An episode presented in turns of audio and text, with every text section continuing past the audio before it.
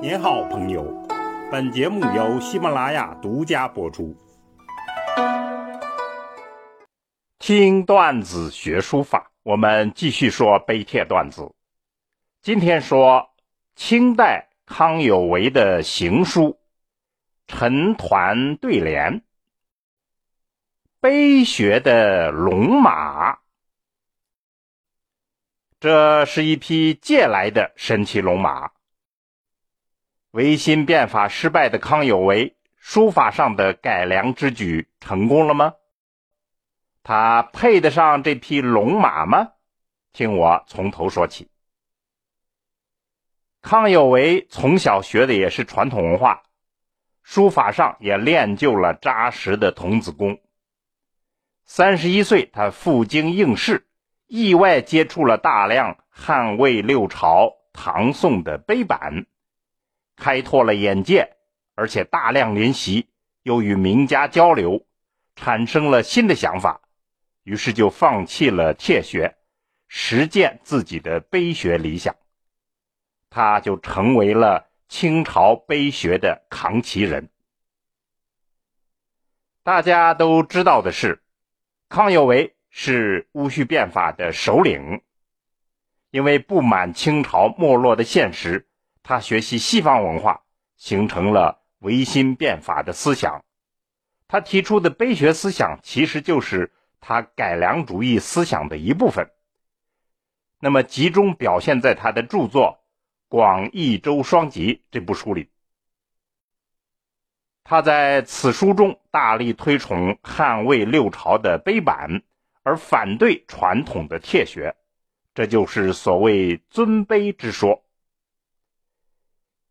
虽然他戊戌变法失败了，但是康有为呢，堪称是书生救国的典范。他自己对此也充满了自信，表现得十分的狂傲。他在书法上的狂傲，自己表述是：千年以来。未有及北碑南帖之成者，况兼汉分、秦传、周纣而陶冶之哉？鄙人不敏，谬欲见之。这吹嘘的就比较大了，几乎要把中国千年里的全部书法精华集中打造成一种书法。这就是他自己给自己的书法定位。那么内容形式上，他尤其偏爱对联，大都是文人雅趣、书生意气之类的内容。他最爱写的一幅，现存的真迹有好几种版本，就是他抄写宋代著名的道家高人陈抟老祖所撰写的一幅神联。那么这幅神联就刻在洛阳龙门石窟，传说是陈抟亲笔所书。我们来看这幅神联，上联是“开张天暗马”，下联是“奇异人中龙”。开张也就是开拓伸张。可以理解为驰骋，意思就是说，这个神马它能驰骋到天之涯岸这么遥远的地方。那么这里其实是化用了杜甫的诗句，具体我们就不说了。奇异人中龙，就是神奇的、放逸的，也就是变幻莫测的人中之龙。那么刻在龙门石窟，自然这是为了赞美龙门石窟的奇伟神异。陈抟当初写这副对联还有意思，就是自比，称自己为人中之龙。康有为自然也是借来有自比的意思。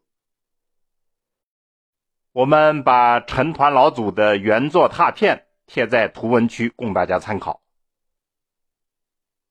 原作的书法结构内紧外溢，体势开张峻拔。康有为的作品呢，也是学了这样的书法，很能传递这副神联的风采。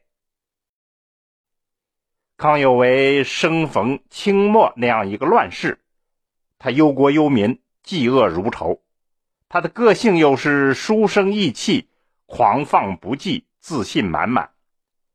他彻底否定了窃学传统，认为书法的神品应该是雄强貌美、气象浑穆。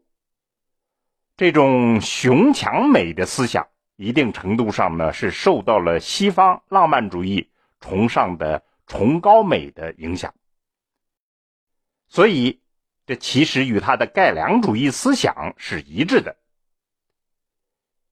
一般都认为，最能概括康有为书法特色的就是三个字：重、拙、大。所谓重，指的就是浑厚凝练。有金石气息，拙指的是古朴率真，有生涩之感；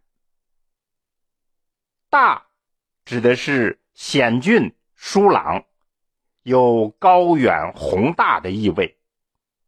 那么重、拙、这三个特点，在他书写的这个陈抟的对联中间表现的很典型。这里。